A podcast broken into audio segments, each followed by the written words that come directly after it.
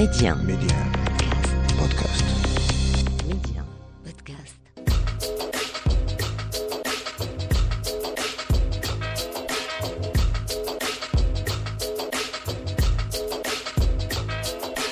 Et c'est avec un énorme plaisir que l'on vous retrouve sur Média pour notre escale culture du jour du Ghana en passant par le Burkina Faso ou encore le Maroc. Comme à notre habitude, eh bien on va voguer un peu à la guise de l'imaginaire. Mehdi 1, Amna, l'Afrique en culture.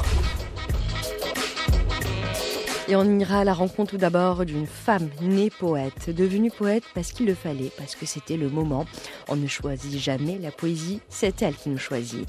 Ahnem Shairi l'a compris, elle s'est laissée guider par cet instinct de vie, cette force vitale qui s'est métamorphosée chez elle en mots, en prose. Le temps traversé vient de voir le jour, un recueil né dans l'urgence au plus fort de la pandémie de Covid-19, car Ahlam Shairi est également anesthésiste, réanimatrice, côtoyer la mort fait partie de son cheminement de vie et ressusciter à travers la poésie également. Et on ira également du côté de Londres en compagnie de Blue Note. Le duo vient en effet de dévoiler le titre de son prochain album, enregistré et coécrit au Ghana avec le célèbre producteur Kill Beats lors d'une session de production nocturne. Baptisé Motherland Journey, cet album est basé sur des pistes vocales de Fela Kuti, à la fois hommage et prouesse musicale. Le duo ghanéen Blue Note nous régale avec ce single qui présage un album haute couture profondément métissé tout en étant moderne et racé.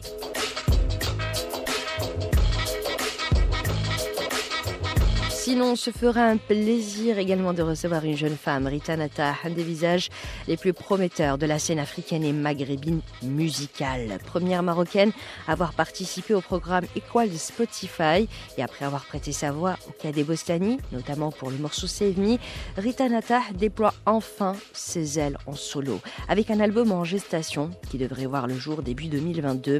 Rita Nata est ce genre d'âme, d'artiste hypersthésique, à fleur de peau. Chez elle, les musiques venues de partout se répondent dans un écho parfait. Et de Calling, son premier single, on est un peu la quintessence de ce cri musical. Et on ira également du côté du Ghana à la rencontre de Kweku of Ghana qui se lance dans une aventure solo avec un nouvel album. Shida, son premier single, donne d'ailleurs déjà un avant-goût de ce qui nous attend. Il faut dire que Kweku distille dans Shida une énergie solaire aux accents soukous, un emballement musical maîtrisé de bout en bout par le Ghanéen, pour lequel on a eu un énorme coup de cœur dans l'Afrique en culture.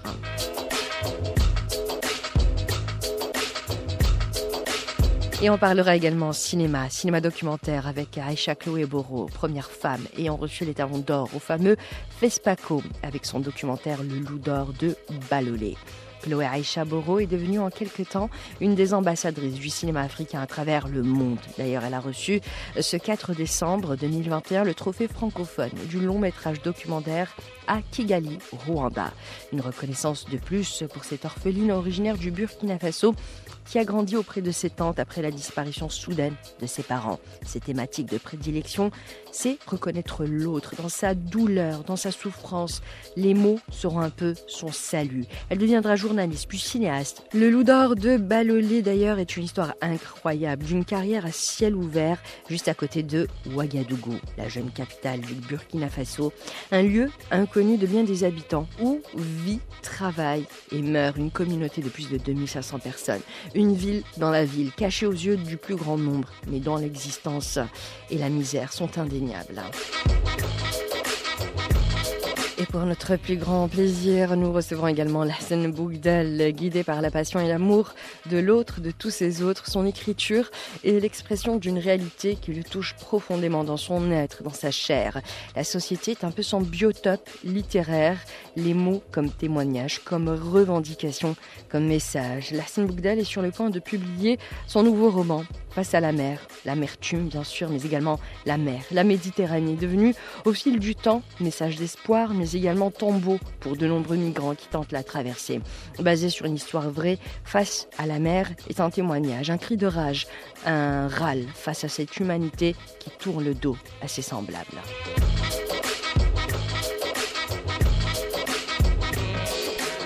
Et avant toute chose, eh bien, nous allons parler poésie avec une âme qui se savait poète depuis toujours. Car on est poète, on ne le devient pas.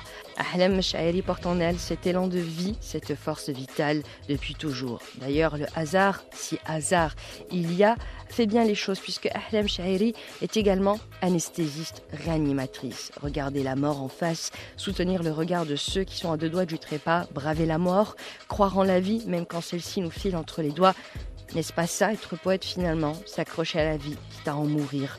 Le temps traversé de Ahlam est une ode à la vie, à la résurrection, écrit à la face même de la mort.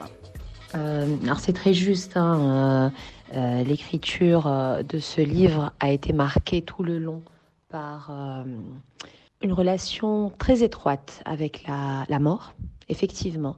la mort qui s'est projetée à l'extérieur et autour de moi par, euh, par celle des, des, patients, malheureusement souvent en, en réanimation, euh, du fait de, de, la gravité de, euh, des formes de, de Covid qui, qui, qui, qui, arrivent à, l'hospitalisation en réanimation.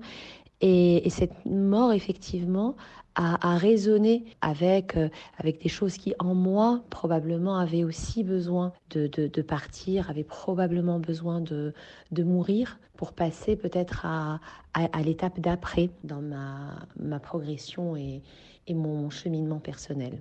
C'est exactement ça, c'est mourir entre guillemets euh, pour mieux renaître. Et on a l'impression que l'écriture, que cette feuille, ce stylo avec lequel vous, vous écrivez, eh bien, c'était un peu votre planche de salut. Vous vous agrippiez un peu, justement, pour ne pas perdre pied à Alam en écrivant votre recueil Le temps traversé. Oui, tout à fait, tout à fait. Vous le, vous le décrivez très très bien. Je, je m'agrippais à, à, ce stylo et, à cette feuille, mais, mais, mais comme, comme au, radeau de la, de, la méduse. Hein. C'était vraiment. Et par moments, euh, moi-même, je je comprenais pas. Euh, euh, ça pouvait me prendre en plein milieu de, en plein milieu de la nuit. Euh, ça pouvait me prendre, euh, je sais pas moi, dans un parking avant de dans le garage avant de rentrer chez moi. Enfin, vraiment des endroits où, euh, où ça s'imposait, où ça s'imposait. Et oui, quelque part, ça a été, ça a été thérapeutique. Ça a été thérapeutique et dans cet état de, de dilatation de, de, l'âme, euh, comme vous dites, et qui était probablement, probablement aussi exacerbé par le contexte de la maternité où, où, bien sûr, bah, j'avais les, les, chakras, euh, les chakras grands ouverts. Probablement que ça m'a permis de euh, d'apaiser tout, ces, euh, tout ce tourbillon émotionnel euh, qui, se, qui se jouait en, en moi. Et je voudrais revenir, Ahlam Shahri, sur le titre de votre recueil donc de poésie, Le temps traversé. Et je trouve ce titre absolument extraordinaire, puisque qu'est-ce qui nous traverse finalement? Est-ce que nous, nous traversons le temps? Est-ce qu'il nous traverse lui? Ou est-ce que justement le temps n'est pas traversable, entre guillemets, pas pénétrable? Et que, que traduit pour vous euh, euh, ce titre? Pourquoi il résonne en vous? Pourquoi l'avoir choisi? Eh bien, le titre, justement, ouais, Le temps traversé. Euh, ce titre-là est très très important pour moi parce qu'il traduit cet état de, de, connexion dans lequel euh, je me suis trouvée lorsque j'ai écrit, euh, ressenti cette inspiration à, écrire, cette fluidité, cette euh, énergie qui vient de qui vient probablement de là-haut, hein, qui, n'est clairement pas produite par euh, par euh, uniquement notre petite, euh, notre petite personne, notre, notre ego individuel.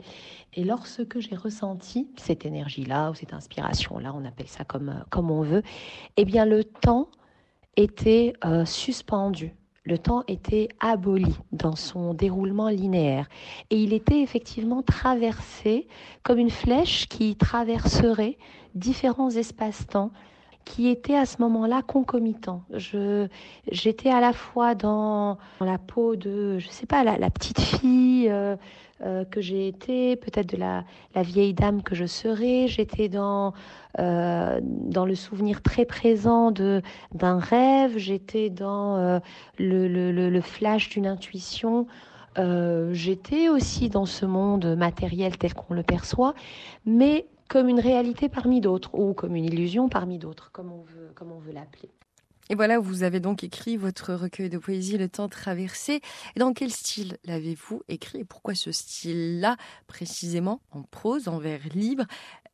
Comment ça s'est manifesté à vous le choix, le style d'écriture? Oui, je dirais que c'est plutôt le style qui m'a choisi. En fait, euh, en fait, j'ai écrit comme ça m'est venu et ça m'est venu comme ça.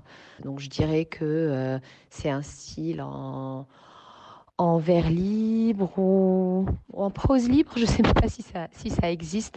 C'est une sorte de d'essai, d'essai poétique plus que des euh, des poèmes classiques.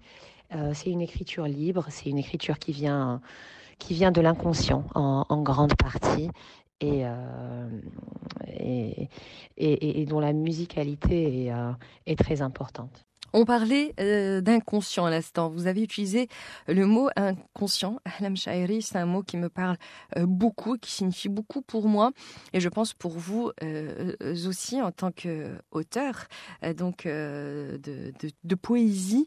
Et quand vous dites le temps traversé, donc le titre de votre recueil, vous parlez d'écriture inconsciente. Est-ce que cela ne s'assemble-t-il pas? Est-ce que cela ne se fait pas écho? Oui, effectivement, il y a, cette idée d'être euh, traversé par, euh, par une énergie qui vient de, d'au-dessus de nous, de l'extérieur, de, de là-haut, je ne sais pas. Mais effectivement, il y a cette idée d'être traversé, de faire de la place en soi, de faire du vide en soi pour euh, entendre, pour accueillir et pour se laisser traverser. Et, euh, c'est comme une flèche en fait qui, euh, qui rentre et qui assemble les mots, les phrases, les, les sonorités et qui sort, et eh ben elle sort, elle sort du bout des doigts. Et euh, ça se manifeste chez moi sous, euh, sous forme, euh, sous forme de, de, mots, comme ça peut se manifester sous forme de, de traits, de dessins, d'images, de photos, de, de sculptures. De, et effectivement, oui, j'ai eu la conscience très, très aiguë de cette traversée. Et c'est un mot qui est très important pour moi, oui. Traverser le temps, le temps traversé. Un recueil de poésie à découvrir d'urgence si ce n'est pas encore fait. Comme promis, direction tout de suite sans plus tarder Londres, ou plutôt Accra. Car pour le duo Blue Note, les deux villes sont leur QG. D'ailleurs, leur prochain album a été enregistré à Accra en compagnie du producteur Kill Beats. Et pour nous donner un avant-goût, eh bien, ils ont publié Motherland's Journey, dont les voix sont extraites de la chanson Everything Scatter du pionnier de l'afrobeat Fela Kuti, imprégné donc de sonorités jazz et de mélodies empruntées à différents genres africains. Le résultat est tout simplement à tomber par terre. D'ailleurs, on écoute tout de suite Motherland Journey signé Blue Note.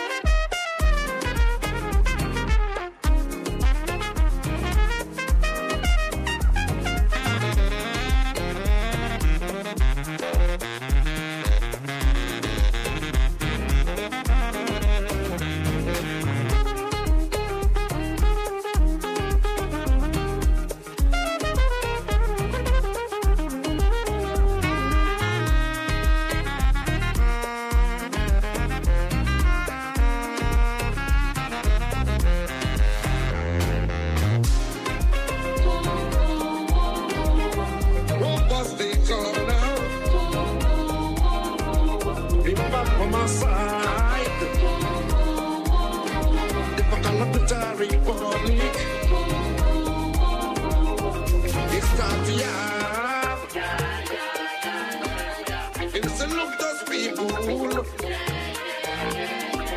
Them be a yeah people. Them be a mugo people. Woman come stand up. Things them call like that.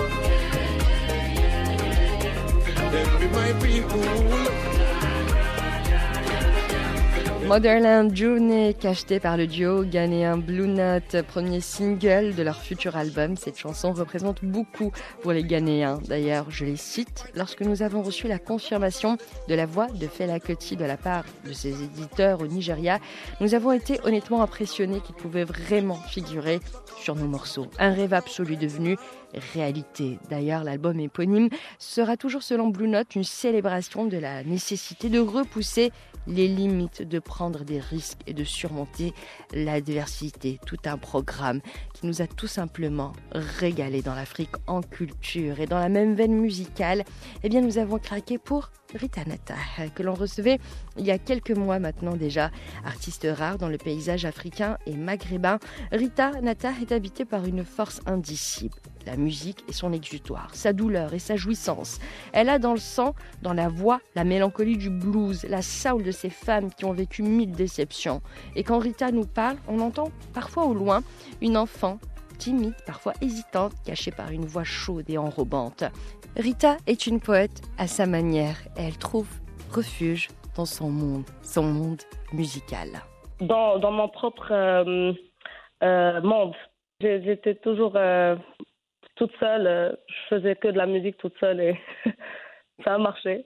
Ça a marché. Après, j'a- j'avais rencontré Sam et euh, euh, c'est vrai qu'avec lui, j'ai appris beaucoup de choses et euh, aussi, il est, euh, c'est un ind- indépendant et c'est un autodidacte. Il a appris la production lui-même et ce mélange a été vraiment très bénéfique pour moi. Mais Sam, c'est c'est, Samir, c'est le producteur, mais également l'homme de ta ouais, vie. Moi, je l'appelle ça parce que, ouais, c'est Samir. C'est c'est celui qui est qui t'a encouragé un peu dans ce- dans, dans ce rêve et dans, dans la musique, Exactement, ouais. bien sûr. Mais Mhm. justement, je trouve ça très intéressant parce que tu dis tu n'es pas à ta place, tu te renfermes sur toi, tu te sens prisonnière, mais c'est en même temps ça qui te permet de faire de la musique et de trouver dans la musique, voilà, cette libération. C'est exactement ça, ouais. Ton IP a été un peu construit sur ça. Il y a beaucoup, il y a beaucoup de personnes qui sentent comme J'avais écouté beaucoup d'histoires euh, Oui. de la part de certains amis, de, de, de gens que je connaissais pas, que je, que j'ai rencontrés sur euh, sur euh, les réseaux sociaux et tout ça. Et euh, ça parle de beaucoup d'expériences de d'autres personnes, pas que de moi. Mais c'est raconté d'une façon, genre, c'est pas exactement. si on écoute l'album ou si on écoute un morceau, ça va pas parler d'une certaine histoire. C'est beaucoup de thèmes mélangés. Beaucoup de thématiques mélangées, mais qui parlent en fait du même sujet, mais de manière Du même différente. sujet, ouais. Exactement, ouais. Voilà. Et, bien expliqué. et la manière, euh, le, le, la couleur musicale. Est-ce que cette, euh, cette IP, donc, euh, qui vient, ce nouveau bébé qui va bientôt voir le jour, euh, est-ce qu'il est, la, la couleur musicale, est-ce que c'est plus jazz, est-ce que c'est plus afrobeat, est-ce que un mélange de Non, tout ça? C'est- un afro, exactement, mais c'est moi je l'appelle c'est- marocain en fait. Pour les les, les sons, l'instru- genre l'instrumental, il est euh, très inspiré de la musique marocaine. D'accord. Samir est beaucoup inspiré de la musique amazir. Mhm. Vraiment, on dirait qu'il qu'il est amazir, mais on est on est on l'est tous. On les tous. Et, euh, ouais, et euh, il est très inspiré de la musique amazir. Et moi, parce que je, je suis née à Fès et j'ai, j'ai entendu Issaoua toute ma vie, je suis très inspirée des beats de Issaoua, genre des, des sons, des drums de Issaoua et tout ça. Donc, c'est, un mélange de ça, de Amazir et Issaoua. Mais avec, euh, mais j'écris en anglais. Je me suis habituée à écrire, en anglais en anglais. j'ai, j'ai entendu euh, Amy Winehouse et tout ça. C'est, c'est un mélange de tout ça, de la, la musique marocaine, euh, de la soul aussi, R&B, avec euh, l'écriture en anglais. Des fois, je lance des mots en arabe à la fin de certaines chansons, comme sur Not the Same. J'avais écrit euh, Allahumma ajjal Ali à la fin. Mhm. Et euh, avec Talking About Shit, j'avais écrit Allah Daim. C'est, un truc qu'on dit. Ça, c'est Gnawa. euh, ouais, euh, Gnawa et Issawa aussi. Oui. Donc, c'est des trucs qui m'ont inspiré quand j'étais petite et que je les utilise après, euh, maintenant, avec ma musique. Et ça m'intéresse beaucoup que tu parles de, de la confrérie Issaoui, de la confrérie euh, Mm. Parce qu'on le sent en toi-même. Le, le- je m'aventure, mais c'est vrai qu'à écouter euh, euh, tes- ta voix, quand tu Mhm. chantes, peu importe, tu chantes en anglais, en arabe, c'est pas ça l'important. Mais le timbre de ta voix euh, me rappelle énormément la mélancolie que l'on Mhm. que l'on ressent justement dans les chants guinéaouis. Exactement. Et même ouais, Issaoui. Issaoui, c'est un chant mélancolique, comment dire, maîtrisé. Euh, alors que les Guinéaouis, c'est un chant mélancolique euh, qui vient des tripes, qui est très triste. Ouais. Mhm. Et on le Ouais. sent en toi. Est-ce que euh, dans ta famille, euh, voilà, est-ce que tu as hum, été entre guillemets, quand je dis initié, entre guillemets initié, à une des confréries? Parce que voilà, tu es né à Fès, donc voilà, ça, ça fait partie du paysage de la ville de Fès, le- Ouais. Plus précisément. Mon oncle qui est très qui aime beaucoup la musique aussi, Mhm. genre la musique andalouse et tout ça, genre Ella. Euh, et il était, il, il faisait euh, toujours des soirées de Ella et tout ça. Mais euh, à Essaoua aussi, on faisait des soirées à la maison, même si on n'avait pas une, une, euh, une fête euh, spéciale. On faisait des soirées juste pour écouter de la, pour voilà, on, a, on invitait des groupes qui jouaient Essaoua Mhm. et on faisait des soirées entre, entre familles, mais c'est tout. Et, et ça m'a inspiré. C'est juste comme ça. J'adore quand c'est Essawa. C'est moi, je, je suis dans un autre monde. Je ferme les yeux, je danse, je, je suis, euh, je suis dans mon, je suis euh, Dans ton élément. euh, ouais, septième ciel, heaven pour moi c'est. C'est euh, mon premier titre préféré de la musique marocaine. Après, il y a les Amazirs aussi, comme dit. Euh, Samir, il adore tout ce qui est tout ça, les rythmes, les, le jeu. C'est c'est magnifique. On a, on, a, on a de la musique euh, exceptionnelle au Maroc, vraiment. C'est vrai, on a une musique très Ouais, riche, ouais, euh, ouais. très métissée, on s'en rend pas compte parfois, mais on a un héritage. Exactement, on se rend pas compte. C'est ça, mais se c'est compte, incroyable. Les Européens, ils sont hyper inspirés de notre musique. Non, mais il y a surtout Euh. un, un- euh, pas un respect, mais un respect bien sûr, mais il y a une admiration. Par exemple, quand des plus grands noms de la musique se sont alliés au Gnawa, ils ont très vite compris. On parle souvent de fusion de musique gnawi, mais c'est Mhm, faux mhm. parce que la musique gnawi ne se fusionne pas. Le gimbri ne Mhm. se soumet pas. Exactement. On ouais. le suit, mais impossible de. C'est pour dire la force de, de notre de notre musique. Et comme tu et comme tu l'as dit, il y a des des, des des grands noms de la musique, mais également du cinéma, de l'art de manière générale, qui ont compris euh, la, la richesse de notre patrimoine. Et c'est tout à et c'est tout à ton honneur parce que voilà, tu la, tu la mets en avant à ta manière et on sent ces racines africaines qui, qui, qui, qui coulent en toi. On parle de toutes ces influences musicales qui irriguent ton univers, tout ça. Et euh, tu viens de sortir un single, une petite mise en bouche en attendant l'IP au complet. Est-ce que tu peux nous parler de ce single? Alors, il s'appelle euh, The Callen, euh, The toujours euh, produit par euh, Sami et moi-même. Mhm. Il a été mixé par euh, aussi un Marocain, le, le cover art aussi par un Marocain, Touzani, et le mix par euh, Talal Bourokri. Donc, euh, c'est euh, 100% euh, Moroccan team. Et euh, voilà, c'est euh, un single qui parle toujours du même, euh, du même sujet qu'on avait euh, abordé, Abordé, tout oui. à l'heure. Ça parle de comment tu peux te sentir libre, euh, même si tu, tu es vraiment enfermé et prisonnier, comme on dit. Et euh, voilà, c'est tout. C'est le premier single de l'IPI. J'avais sorti, en- j'ai enfin pu le sortir après euh, huit mois. C'est le dernier single que j'avais sorti, Effects of Thoughts, euh, en mars 2021. Et euh, maintenant, c'est décembre, donc euh, enfin, C'est un à peu, euh, Je prends tout mon temps, hein. mais c'est un peu le temps d'une grossesse. Hein. Ouais, exactement, c'est ce que je dis tout le temps. C'est comme une grossesse, c'est mon bébé. C'est ton Et bébé. donc, Voilà, j'espère Une- que les gens vont aimer. La, Moi, dé- j'adore. la délivrance. Une délivrance baptisée The Colin que l'on écoute tout de suite.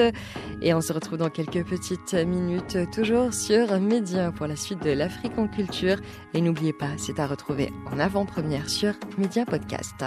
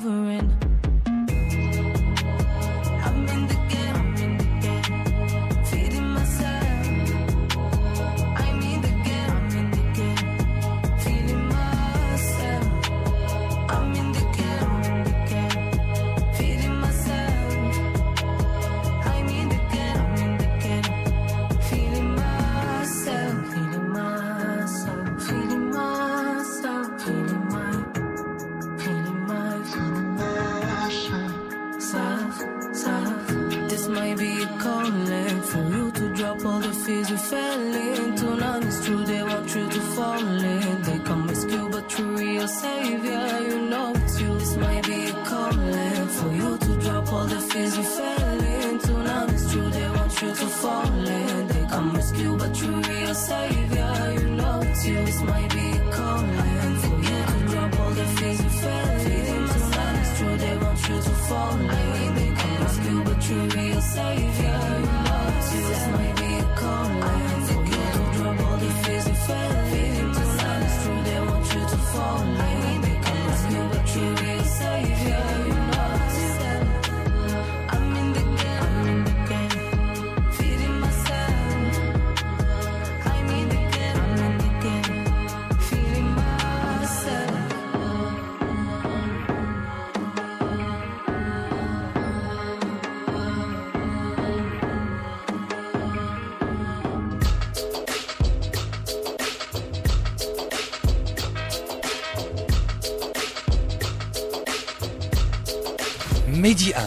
Amna, l'Afrique en culture. Et c'est toujours avec le même plaisir que l'on vous retrouve pour la deuxième partie de l'Afrique en culture. Et après notre petite escale du côté du Ghana avec Blue Notes et notre petit tête-à-tête avec la poétesse Ahlam Shairi ou encore la chanteuse Rita Nata dans quelques instants, eh bien, nous irons à la découverte du dernier roman de Hassan Bougdel, Face à la mer. Mais avant toute chose, on parle cinéma. Et aujourd'hui, coup de projecteur sur le loup d'or de Balolé, ce documentaire de Aïcha Chloé Bourreau qui a reçu le 4 décembre dernier le trophée francophone du long métrage documentaire à Kigali, au Rwanda, qui est avant tout, il faut le savoir, une dénonciation à ciel ouvert des conditions de vie, de travail, de ces milliers de gens qui, jour et nuit, dans cette carrière de granit, ramassent à main nue des cailloux. Véritable paria de la société burkinabèse, ces mineurs travaillent occultés des yeux de tous, comme s'ils n'avaient jamais existé et qui n'existeraient jamais. Dans ce documentaire, il est question d'abord d'un hors-champ social, à Balolé. Le temps et l'espace n'existent plus dans cette ville de granit dans laquelle vivent 2500 personnes qui, je le répète, jour et nuit cassent des cailloux et ne font que ça. D'ailleurs, Aïcha Chloé Boro voit cette ville comme un personnage à part entière du film, comme une sorte de monstre spatial, un trou noir qui engloutit tout sur son passage, qui engloutit la vie de ces gens qui vivent et meurent là-bas, et qui engloutit justement jusqu'à leur identité et à leur existence même. Depuis le 5 août 1960. Si on dit qu'on est indépendant de nous-mêmes, et ici, on travaille comme si on nous exploite. C'est normal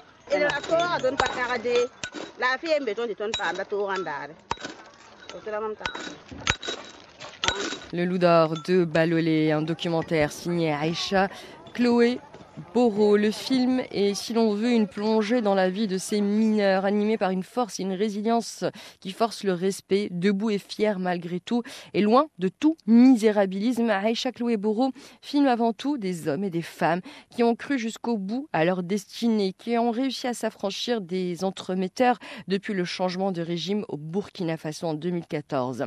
Le documentaire permet, grâce aux prises de vue aériennes, de découvrir l'ampleur du trou, cette faille spatio-temporelle cachée à la vue de tous, mais dans laquelle naissent et meurent des gens. Et si Chloé Aïcha a eu connaissance de cette énorme carrière, c'est par hasard. Nous étions, comme elle le dit, avec une équipe en train de finaliser un précédent tournage quand je me suis approchée d'un des monticules en bord de route. Et là, un homme a dit si tu me donnes de l'argent, je te montre le trou. Je l'ai suivi et j'ai été comme happé, emmené ailleurs.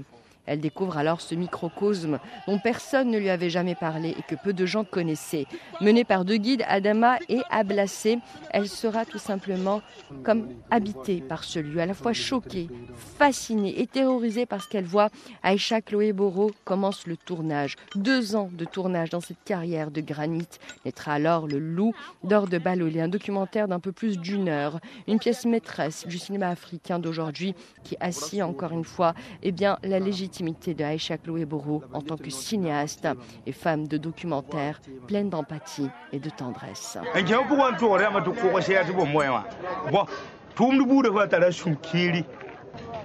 ton tugun ti ko nen neba ti bambara mbara ti ton fam lidi la muha to esa so anyinga menam songa ton. Ebe papa wo kwe Et après avoir parlé cinéma, cinéma documentaire avec euh, le film Le Loup d'Or de euh, Balolé, qui, je le rappelle, avait remporté les Talons d'Or au FESPACO, eh bien, nous allons parler littérature avec un homme passionné des mots, de la langue, de l'homme avec un grand H. Avant d'être un écrivain ou poète, Larsen Bougdal est avant tout un homme empathique, un empathe, engagé. La littérature comme dénonciation, comme exutoire, comme témoignage, comme confession. Larsen Bougdal voit la littérature comme une chance de rédemption, comme un éveil, un champ d'infinies possibilités. Animé par le besoin de découvrir l'autre, les autres, Larsen Bougdal a fait de la vie, dans sa pluralité, sa muse. Face à la mer, son prochain roman est comme son nom l'indique, une confession, une méditation amère face justement à la mer, la mer Méditerranée. Tout à fait, tout à fait. Oui, alors face à la mer, donc la mer, euh, et elle a un jeu de mots, euh, l'amertume. C'est un peu la langue des oiseaux. C'est ça, tout à fait. Donc l'amertume, mais en même temps face à la mer, euh, donc la Méditerranée. Et, et donc là aussi, le, le, l'idée de ce roman qui va bientôt sortir euh, d'ici le mois de janvier chez la maison d'édition L'Armatan Mhm. à Paris. Et, et donc l'idée m'est venue quand j'ai commencé à voir au début des années, des années 2000 l'arrivée de beaucoup de, de, de, de, de nos amis, de nos frères africains au Maroc, Oui. qu'on voyait un peu dans les ronds-points de nos villes, qui demandaient, demandaient de l'aide, et on avait de plus en plus. Et donc là, j'avais commencé à, à, m'interroger sur cette arrivée massive de, tous ces gens qui sont bloqués au Maroc. Et je me disais, mais qu'est- qu'est-ce qui se passe? Beaucoup de Marocains s'interrogeaient d'ailleurs à, ce- sujet. Euh, Et c'est la raison pour laquelle je voulais absolument, euh, comment dire, parler de, de, ce sujet. D'abord pour le dénoncer, parce qu'ils sont tombés entre les mains d'une mafia qui les a exploités, qui n'ont plus d'argent pour euh, payer les passeurs. Pour Les passeurs, côté exactement. ou qu'ils sont tout simplement refoulés, ou qu'ils ont fait plusieurs tentatives qui ont échoué et par la suite, donc ils n'ont plus d'argent et sont obligés de travailler à droite à gauche euh, pour euh, à nouveau préparer un peu d'argent pour tenter euh, pour la deuxième, troisième fois, voire même plus, euh, et tenter leur chance de l'autre côté. Et en même temps, quand ils- ceux qui ont réussi à passer, c'est, c'est le, le malheur, il est là justement, quand ils arrivent euh, en Espagne ou en France, euh, je voulais aussi euh, faire un focus euh, sur, sur la vie qu'ils mènent de l'autre côté. Pour ceux qui ont réussi à passer, ce n'est pas l'Eldorado attendu, ce n'est pas le paradis. Ce sont des gens qui souffrent, qui n'arrivent pas à avoir leurs papiers, qui travaillent dans la misère, qui n'ont pas de logement. Donc la vie euh, rêvée, ou en tout cas ce qu'on leur racontait sur l'Europe, c'est pas tout à fait la réalité quand ils arrivent en Europe justement. Donc il y a de la souffrance à la fois euh, du côté euh, africain, euh, mais en même temps de l'autre côté, de- du côté européen. Donc ce c'est la désillusion, c'est la souffrance qui continue. Et justement, j'ai eu l'occasion de rencontrer une jeune femme Mhm. euh, qui, qui a tenté de rejoindre son mari, qui, alors que tout se passait très bien à Conakry, donc en Guinée, Oui. et, et ils avaient une vie tranquille, euh, un jeune couple. Venait d'avoir euh, une petite fille, et tout d'un coup, le mari, pour suivre un cousin en Europe, décide de partir en France, et sa femme, au bout d'un an, a décidé de le rejoindre avec sa petite fille, sauf que le- son voyage ne, ne va pas se passer comme c'était prévu. Mais quand elle arrive à Paris, donc je l'ai vraiment connue, cette femme, quand elle arrive à Paris, c'est la désillusion, c'est la misère, et donc une vie euh, difficile euh, jusqu'à jusqu'à aujourd'hui. Donc j'avais envie de justement de, lui donner la parole, de, raconter son histoire. Et donc ce, ce roman qui va bientôt sortir permet justement de revenir sur toutes ces questions de l'immigration, euh, aussi de, de donner la possibilité à notre jeunesse qui a tellement envie d'aller de l'autre côté, de découvrir la réalité du monde de l'immigration en Europe. Et en même temps, ce livre, c'est aussi l'occasion de, de revenir sur plusieurs questions, les questions identitaires euh, pour la jeunesse qui vit en Europe, euh, la question de la religion musulmane qui est l'objet de critiques en ce moment dans tous les médias européens, quelle est la place de la religion, quelle est la place des musulmans euh, en France? Donc toutes ces questions viennent enrichir l'intrigue principale et donc c'est l'occasion pour moi de traiter toutes ces questions qui, nous- travaillent en tant qu'Africains euh, résidant, euh, résidant en Europe tout simplement. Et justement, je trouve votre euh, sujet extrêmement intéressant parce que moi aussi, j'ai eu euh, la chance de, rencontrer euh, plein de de ces subsahariens, donc de ces Africains qui viennent ici au Maroc et comme vous le dites, euh, restent un peu bloqués donc euh, entre le Maroc et l'Europe. Et j'ai rencontré aussi une partie, pas mal d'entre eux, qui finalement décident de rester au Maroc, de Oui. s'installer au Maroc, de vivre euh, avec nous. Voilà, ça devient un, pays, un peu leur euh, pays d'adoption, notamment grâce à la politique euh, d'immigration instaurée par notre royaume, euh, qui a légalisé beaucoup euh, de, de migrants. Ils se sentent chez eux, ils se mélangent à la population, ils épousent des femmes marocaines, euh, des hommes marocains. Et j'ai trouvé ça extraordinaire. C'est voilà, euh, rien n'est jamais blanc ou noir. Bien sûr qu'il y a du bon et du mauvais dans chaque euh, pays, mais voilà, j'ai eu des témoignages de personnes qui me disaient heureusement qu'on est resté au Maroc, vu les retours Oui, qu'on a de l'Europe. Tout à fait. J'en parle d'ailleurs dans, dans ce roman euh, et l'expression que vous utilisez, tout n'est jamais blanc ou noir, je, je l'utilise justement dans, dans ce texte pour euh, saluer également le- l'initiative de, de Sa Majesté le roi Mohamed VI, mais aussi du gouvernement marocain qui ont fait énormément d'efforts pour légaliser une grande partie de, de, de, légaliser le- le- la situation de nos frères africains qui ont décidé finalement de vivre au Maroc. Et je trouve que c'est vraiment une très très bonne chose. Et puis tout ce que fait le Maroc dans l'autre sens aussi, dans le, le développement de l'Afrique, Mhm. euh, c'est aussi, ce sont des initiatives euh, extraordinaires. Donc ça ouvre la voie dans le bon sens. Il n'y a jamais un être humain qui décide du jour au lendemain de quitter sa terre natale pour aller euh, ailleurs, vivre ailleurs dans, dans, la, dans, dans la misère. Au grand jamais, oui. ils sont contraints. Et puis il y a tous ces bouleversements climatiques qui viennent se rajouter aux bouleversements, je dirais, économiques et, et- et sociaux qui, qui, qui n'arrangent pas les choses. Donc euh, oui, oui, il y a pas, il y a, tout n'est pas noir, tout n'est pas blanc, mais on va, on va dans le bon sens. Exactement, parce que euh, au moment où tout le monde referme ses portes face à, on voit chaque jour des drames en mer, des horreurs, des tragédies de gens de, de qui meurent, des nouveau-nés, des, des gens qui laissent tout derrière eux du jour au lendemain parce qu'il le faut, parce que c'est l'urgence, parce qu'on n'a pas le choix, on n'a pas le luxe d'avoir le choix. Et le Maroc a, a pris, voilà, le- la tendance inverse en disant non, bienvenue. Voilà. C'est, c'est, alors que voilà, on voit des pays euh, développés, dits entre guillemets développés, euh, qui, qui referment leurs portes. Et, euh, ça devient très compliqué, ça fait peur, tout le monde se referme euh, sur lui. Et nous, voilà, on ouvre les bras, on dit non, vous êtes chez vous, vous êtes nos frères. Et c'est pour ça que je voulais absolument vous avoir aujourd'hui parce que voilà, ce, ce, ce, ce roman pour moi est très euh, important parce qu'on n'a pas forcément, euh, nous en tant que euh, Marocains ou Européens, ce regard très très proche, très intimiste de ce que peuvent vivre ces gens au quotidien. Il y a des gens qui viennent du Cameroun à pied, des femmes qui viennent enceintes.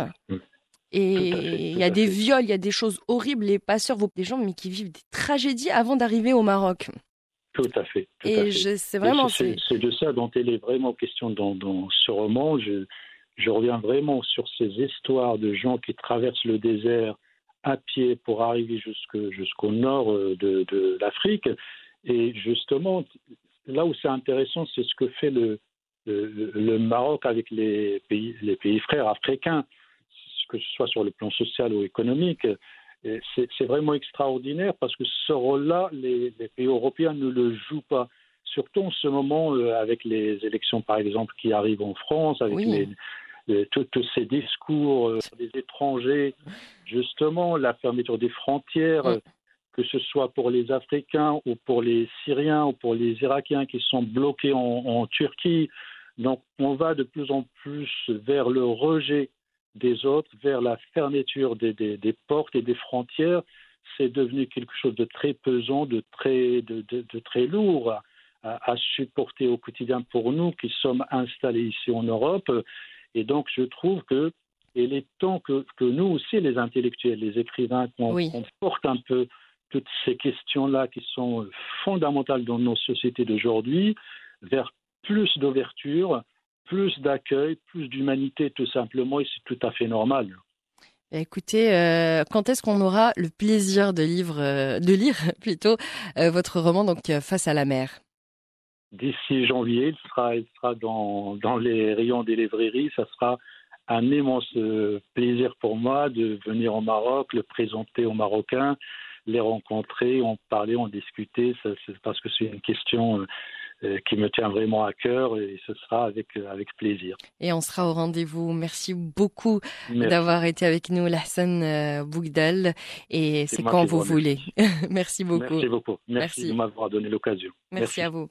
Et après avoir parlé littérature avec le prochain roman Face à la mer de Lahsan Bougdal, eh bien, sans plus tarder, nous allons aller à la rencontre de Kweku of Ghana, qui a fait sa carrière au sein de différents groupes, à la fois chanteur et frontman de Nipa, encore cofondateur de Zongo Music. Cette fois-ci, Kweku of Ghana a décidé de se lancer en solo, de mettre tout son dessus-dessous, de mettre surtout de côté tout ce qu'il a pu faire auparavant pour donner vie à sa propre musique, un univers inclassable. Et en avant-goût, il a dévoilé Shida, un premier single de son prochain album Zone 6 AJJ, une mise en bouche musicale qui donne le ton. Il faut dire que Kweku of Ghana a le don de savoir doser, de combiner les univers musicaux entre eux. Le morceau mêle un saxophone ultra jazzy, des guitares soukous largement infusées dans une afrobeat acérée. Et en bonus, on a même un petit couplet de rap. Ça ne s'invente pas et ça s'appelle Shida et c'est signé Kweku of Ghana.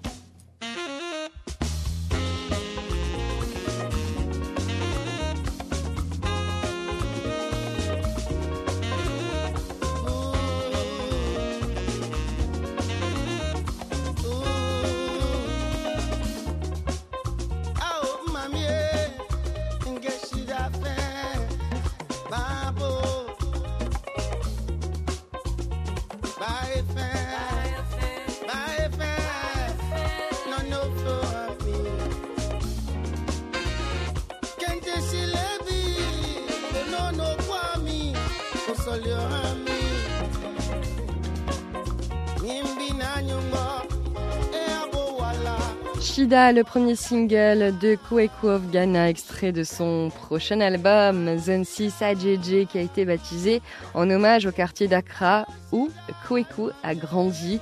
L'album qui sera bientôt publié est une sorte de Madeleine Proustienne dans laquelle le chanteur met en musique sa façon eh bien, de se remémorer les bandes sonores de son enfance tout en y ajoutant bien sûr une touche de modernité. Et selon lui, cet album sera avant tout une histoire, des histoires écrites avec des sons et des histoires célébrant l'Afrique, notre nature, notre culture et notre C'est une sorte de connexion, de belle énergie avec le reste du monde. Une belle promesse qu'on ne se lasse pas d'écouter avec Shida, le premier single donc du prochain album de Kweku of Ghana qui devrait s'appelait eh bien Zone 6 AJJ. Je vous laisse écouter. Question de terminer en beauté. Cette ce petite escale au cœur de l'Afrique d'ailleurs. Eh bien, vous pouvez retrouver l'Afrique en culture toujours en avant-première sur Média Podcast. Quant à nous, eh bien, on se retrouve dès la semaine prochaine.